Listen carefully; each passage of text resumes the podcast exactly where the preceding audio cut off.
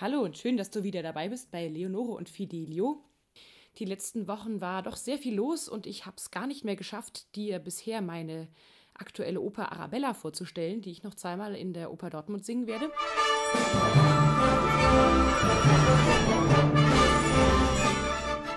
Ja, ich würde dir natürlich auch super gerne für diese wunderbare Oper von Richard Strauss ein paar Tonbeispiele bringen. Aber es gibt da so schöne Gesetze zum Leistungsschutzrecht, dass eben Richard Strauss, weil er erst 1949 gestorben ist und damit noch nicht 70 Jahre tot, sämtliche Rechte noch bei den Erben sind. Und deswegen würde ich damit natürlich dann sonst entsprechend dicke Copyright-Probleme kriegen. Aber ein bisschen Hintergrundmusik aus der Zeit von Richard Strauss spiele ich dir trotzdem von einem meiner anderen Lieblingskomponisten des 20. Jahrhunderts und zwar von seinem Freund Alexander von Zeblinski. Aber wenn du schon einen Eindruck auch akustisch haben willst von Arabella, dann kannst du dir den YouTube-Trailer von Arabella anschauen. Den Link findest du auch hier unten. Ja, jetzt geht's aber los. Und ganz wichtig finde ich bei Arabella die Vorgeschichte, denn ohne die kapiert man sowieso nur die Hälfte. Wir befinden uns im kaiserlichen Wien, K&K-Monarchie, Sachertorte überall, 1860. Und ohne einen Mann ist eine Frau damals genau, nämlich nichts. Arabella, die älteste Tochter der Familie Waldner, ist circa 20. Der Vater ist zwar ein Adliger, aber ziemlich runtergekommen und sie soll demzufolge an den finanzstärksten Heiratskandidaten verhökert werden. Denn Vater Rittmeister ist leider spielsüchtig und zwar auf übelste Weise. Die Mutter, Adelaide, gurgelt morgens wahlweise mit Cognac oder Brandy und kümmert sich eigentlich mehr darum, zu einer Wahrsagerin zu gehen, die ihr dann eine möglichst äh, gloriose Zukunft voraussagt, als um ihre Kinder. Denn außer Arabella gibt es auch noch eine kleine Schwester und zwar die heißt Stenka. Boah, die hat's echt nicht leicht, denn alles dreht sich nur um Arabella und da die Kohle so knapp ist, rennt sie auch mit 16 immer noch in Jungsklamotten rum, weil das billiger ist und nennt sich nicht Stenka, sondern Stenko. Die Maskerade funktioniert auch ganz gut, denn auch die anderen Verehrer von Arabella betrachten sie gar nicht als Frau, sondern eben als jung, unter anderem also auch einer der Verehrer namens Matteo, ein Soldat oder Offizier, in denen aber ausgerechnet Stenka verknallt ist. Ständig kommt er vorbei und jault unterm Fenster von Arabella, bringt Blumen vorbei. Und weil ja Stenka ihn auch weiterhin sehen will, fälscht sie Liebesbriefe von Arabella an ihn und gibt sie ihm. Dass damit der arme Kerl Matteo überhaupt keinen Plan mehr hat, ob es Arabella ihn gut findet oder nicht, ist ziemlich plausibel. Ja, und dann sind noch die drei Grafen von der Tankstelle da.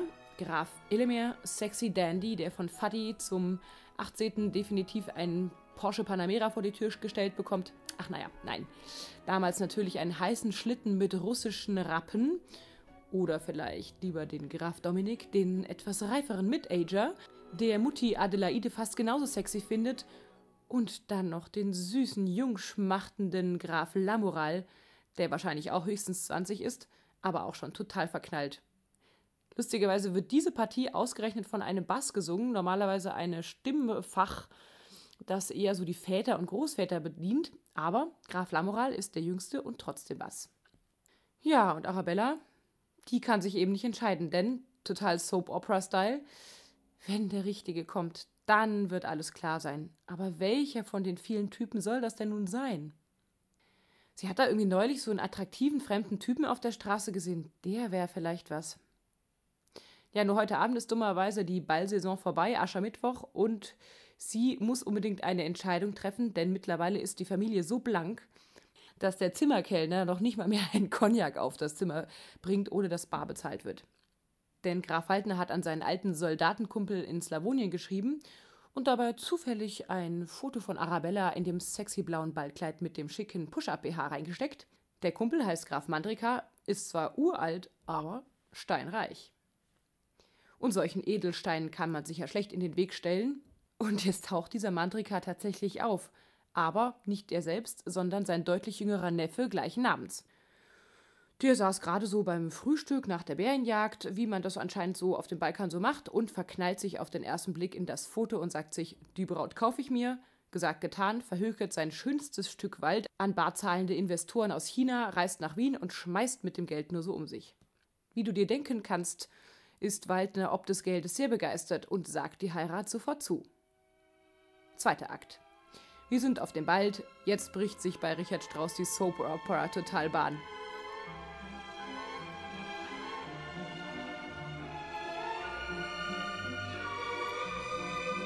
Allerdings ist der Text von Hugo von Hoffmannsthal auch nicht von schlechten Eltern. Die beiden Kandidaten, Arabella und Mandrika, werden von Herzblatt Waldner und Mutti Adelaide vorgestellt. Und herrlich verlieben sich auf den ersten Blick ineinander. Arabella singt Er ist der Richtige und Du wirst mein Gebieter sein und ich dir untertan. Und Mandrika sagt daraufhin Ich kann erst leben, wenn ich etwas Herrliches erhöhe über mich. Wir hören schon die Hochzeitsglocken läuten.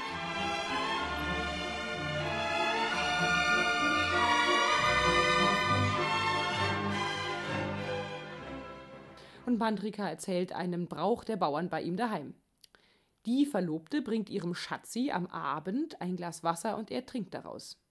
Tja, aber Arabella steht so angesichts der bevorstehenden Heirat und Abreise nach äh, Slawonien eher der Sinn nach einem Glas Moët Chandon Shampoos und will noch ein letztes Stündchen in Freiheit feiern und verabschiedet sich ausführlich von allen ihren Ex-Lovern mit, inklusive Frontalknutschen. Matteo, der immer noch vergeblich auf ein letztes Date mit Arabella hofft, ist auch auf dem Ball und will schon wieder verzweifelt den Revolver zücken, als er von Stenka einen Brief mit einem Schlüssel erhält. Und Stenka sagt, Arabella würde ihn zu Hause erwarten im Zimmer in einer Stunde. Alles, was schief gehen kann, geht schief, auch hier.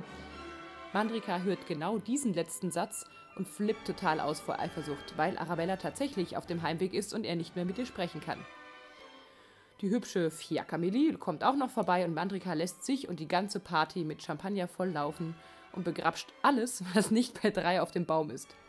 Graf Waldner, der im Nebenzimmer am Zocken war, schnappt sich schließlich alle, um die Sache im Hotel zu klären und die peinliche Situation zu beenden.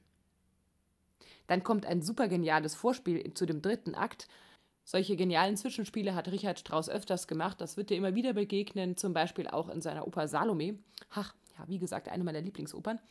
Und da kannst du die ganze Genialität seiner Musik hören. Wir hören in den Motiven, also in den Melodien, die du vielleicht schon vorher auch am Abend gehört hast, wir hören Arabella, die nach Hause kommt. Wir hören die ganze Partygesellschaft, die eben nach Hause reitet oder im Fiaker fährt.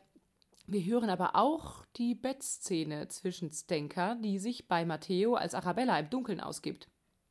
Hier bahnt sich schon die nächste Katastrophe an. Arabella kommt heim, trinkt noch schnell einen Absacker in der Bar.